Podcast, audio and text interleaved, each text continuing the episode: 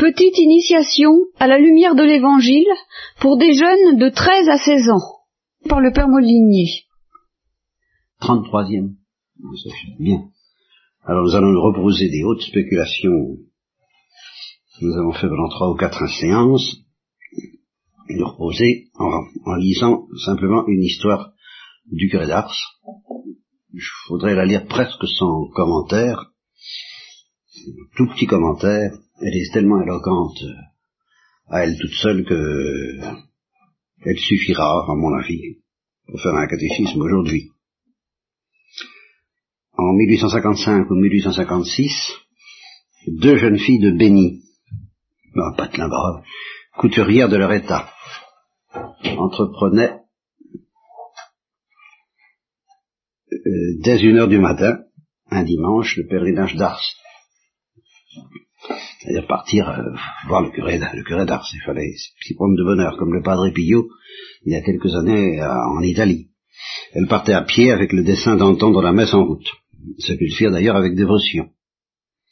Toutes deux étaient fort pieuses et souhaitaient vivement se confesser au saint d'Ars, et communier de sa main. L'une s'appelait Célestine Robin, de l'autre, nous ne dirons que le prénom, Clémence. Clémence était, on le pensait du moins, la jeune personne la plus accomplie de la paroisse. Assidue chaque matin à l'audition de la messe, admise à la communion fréquente, bonne ouvrière, les mères de famille la proposaient comme modèle à leurs enfants. À vol d'oiseau, comme, oui, ça proposait comme modèle à leurs enfants. Regarde, là. À vol d'oiseau, il y a de Béni à Ars environ 50 kilomètres. Hein. Malgré leur ardeur juvénile, ces pèlerines de vingt ans n'arrivèrent qu'à la nuit tombante au terme du voyage. Dès le lendemain, de bonne heure, elles prenaient rang parmi les pénitentes de M. Vianney. Leur attente fut relativement courte, puisque le mardi après sa messe, le saint curé les entendait en confession. Toutefois, leur déception fut grande. À toutes deux, il conseilla de rentrer le jour même dans leur paroisse natale pour y communier le mercredi matin. Le retour fut moins joyeux que l'aller. Clémence, surtout, paraissait triste, et sa mélancolie alla croissante jusqu'à l'arrivée à Béni. À l'approche de la maison, elle dit à Célestine Robin, je ne suis pas contente de mon pèlerinage. Si j'avais su, je ne serais pas allé voir M. Vianney. Pourquoi donc? Il m'a dit que j'apostasierais. Toi? Oui. Voici ses paroles. Mon enfant, le bon Dieu vous fait beaucoup de grâces dont vous ne faites pas bon usage. Vous apostasierez. J'ai pas bien compris. Qu'est-ce que ça veut dire apostasier Ça veut dire, je, je sais pas bien moi non plus. Euh, changer de religion. Bon, alors je précise, apostasier, c'est renier, rejeter la foi chrétienne. N'est-ce pas? La foi catholique et la foi chrétienne. Même ma pauvre Clémence, quelle religion vas-tu donc choisir? Célestine Robin plaisantait. Là-dessus, les deux amis se séparèrent. Clémence devait demeurer à Béni deux ou trois ans encore. Elle ne pensait plus apparemment à la prédiction du curé d'Ars. Elle quitta la paroisse pour aller aider une vieille tante qui était domestique chez M. Chanal, curé de Vendin, non loin d'Ars. À la mort de M. Chanal, on fut étonné du mécontentement que montra Clémence de n'avoir pas été mise dans son testament.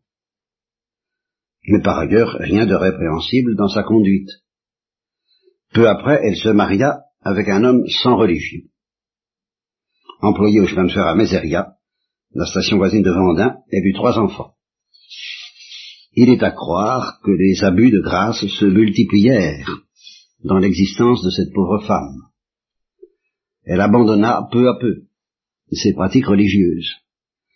De défaillance en défaillance, elle tomba dans l'impiété, au point de réclamer avant de mourir des obsèques civiles.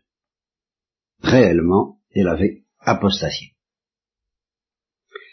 Le curé d'Ars, dans une intuition prophétique, avait vu le résultat définitif de des mille reniements partiels, des mille petites lâchetés d'une âme abandonnée à la tiédeur.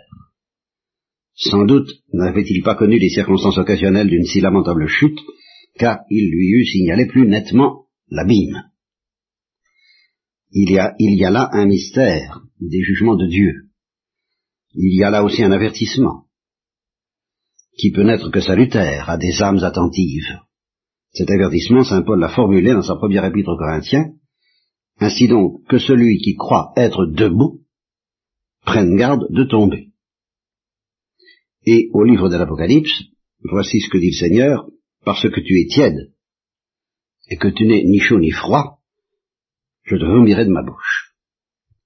Ajoutons que les jugements de Dieu sont impénétrables, et qu'un suprême acte de repentir, à l'instant de la mort, peut sauver une âme déchue.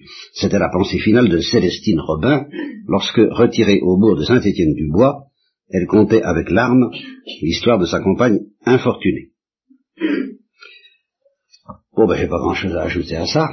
Ce qui est impressionnant, c'est que, justement, il est difficile de voir les choses euh, du dehors. Nous ne voyons que du dehors. Ce qui est impressionnant, c'est la pratique euh, apparemment très édifiante de cette jeune fille.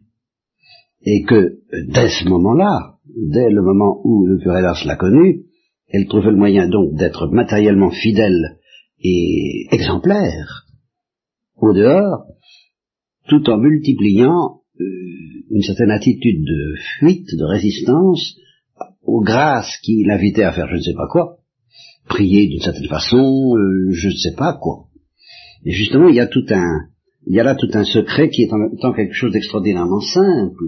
ça permet de formuler de manière très simple la, la, vie chrétienne et la, la, vie qui mène au, ciel. Dans, mon enfance, on m'apprenait une chose qu'on ne vous dit plus avec cette simplicité royale que j'ai apprise et que je vous transmets pour, que vous puissiez en bénéficier, ce qui est une grâce recevez comme tous ces catéchismes. Eh bien, euh, nous sommes sur terre pour euh,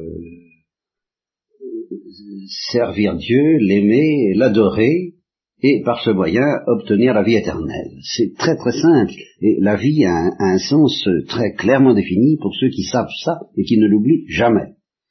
Et qui, évidemment, on, vit au milieu de gens qui ne s'en doutent pas, pour qui le sens de la vie euh, est difficile à définir, en tout cas n'a pas cette simplicité royale, adorer Dieu, l'aimer, le servir, et par ce moyen obtenir la vie éternelle. Le reste étant absolument secondaire, quand ça n'est pas nocif, parce que c'est pécamineux ou ténébreux, euh, même quand c'est bon, c'est secondaire à côté de cette euh, de ce but très simple et très droit, commun à toutes les âmes, que c'est la vocation ou pas. Car il s'agit de la vocation chrétienne. Adorer Dieu, l'aimer, le servir, et par ce moyen. Et pour aimer Dieu, aimer le prochain, bien entendu. Et ça suppose quoi? Ben, Ça suppose que euh, cette certitude due à la révélation, que tous les matins, Dieu est là. Le Christ est là, la Sainte Vierge est là, notre ange gardien est là, et ils nous disent des choses. Comment ils les disent, je n'en sais rien. Je le soupçonne de temps en temps, mais euh, sans qu'il soit besoin de se torturer les ménages, ça c'est le démon qui nous torture les ménages, parce que lui aussi il est là. Hein. Sans qu'il soit besoin de se torturer les ménages, euh, on, on, voit et on sent très clairement qu'il y a des choix à faire à tout moment, euh, dans un sens ou dans l'autre, de faire ceci ou de faire cela ou de ne pas le faire. Et c'est pas parce qu'on dit non à un moment donné qu'on dira non toute sa vie et qu'on est perdu. C'est pas parce qu'on dit oui à un moment donné et, qu'on dit oui même toute sa vie qu'on est sauvé. Tout peut toujours être sauvé ou perdu. N'empêche que chaque choix qui est fait dans un sens ou dans l'autre a de soi une portée éternelle. Et que justement l'accumulation de des petites fidélités est quelque chose de merveilleux. Au-delà de tout ce que vous pouvez soupçonner, parce, qu'on, parce que justement on vit dans la foi, on, ne peut pas le vérifier très rarement, occasionnellement, où Dieu nous fait sentir le poids de, de, merveille et de lumière et de joie et d'amour que, nous procurent ces fidélités, mais toutes les infidélités aussi que nous commettons ont un poids qui, surtout s'il vient à s'accumuler, alors euh, aboutit à des résultats désastreux que vous pouvez regarder d'ailleurs autour de vous, en vous vous demandez pourquoi telle personne perd la foi, ou, abandonne la pratique, ou se révolte, ou se détourne de Dieu d'une manière ou d'une autre, d'une manière qu'on ne pouvait pas prévoir apparemment. Eh bien, sachez que c'est toujours, toujours, comme pour euh, un, monument qui s'effondre, c'est le fruit ultime d'une succession invisible de reniements invisibles, de refus invisibles, qui n'ont l'air de rien et qui se sont accumulés. Et à force de s'accumuler, eh bien, la ruine de cette maison a été grande, dit le Christ, parce que, à force de s'accumuler, on se met à bâtir sur le sable et non pas sur le roc. Encore faut-il bâtir. Alors, euh, ce que je vous dis est à la fois extrêmement grave, je voudrais que ça vous, mobilise, sans, vous inquiéter, parce que le, démon, lui, n'a qu'un but, c'est à la fois de vous endormir et de vous inquiéter. Si, s'il peut vous endormir, ça va. Et quand il va vous réveiller, alors il vous inquiète pour que vous ayez envie de vous endormir. Ce que je voudrais, c'est à la fois vous réveiller et vous donner la, confiance que Dieu est patient, qu'il est bon, qu'il attend des milliers et des milliers d'infidélités avant de vous laisser poser des actes irréversibles. N'empêche que il faut bien qu'un jour ou l'autre, euh, l'accumulation que nous offrons à Dieu dans, le bon sens ou dans le mauvais est une sorte de sanction angélique.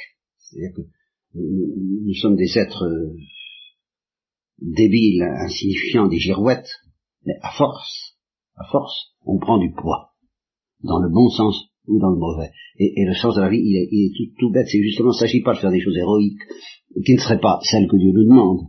Ça, c'est encore le démon qui, nous, proposera des choses comme ça. Il ne s'agit pas euh, non plus simplement de se la couler douce, il s'agit d'écouter l'appel de la grâce jour après jour et même heure après heure. Si on écoute, si on est vigilant, si on croit que quelque chose va nous être offert, car c'est d'abord Dieu qui donne avant de demander, il donne avant de demander. Et la première chose qu'il nous demande, c'est d'ouvrir la main pour le recevoir. Et puis, euh, je t'ai envoyé une lettre, tu veux me répondre, s'il te plaît. Hein, ça, c'est la loi du courrier. Euh, vous recevez une lettre, vous répondez. Dieu vous envoie une lettre. De, quelle façon Je ne sais pas. Mais tous les jours, et même à toutes les heures, il vous envoie des messagers qui sont les événements, qui sont les amis, qui sont les gens que vous rencontrez, qui sont les grâces reçues dans la prière, qui sont ce qui arrive chez les charismatiques. Eh ben, si vous ouvrez votre cœur, euh, il se passera des choses de plus en plus belles. Si vous le fermez, il se passera des choses de plus en plus tristes et qui peuvent devenir un peu terrifiantes à la fin. Alors, euh, veillez et priez pour que vous soyez trouvés justement euh, debout à l'heure de la visite, la grande visite de Jésus et de Marie.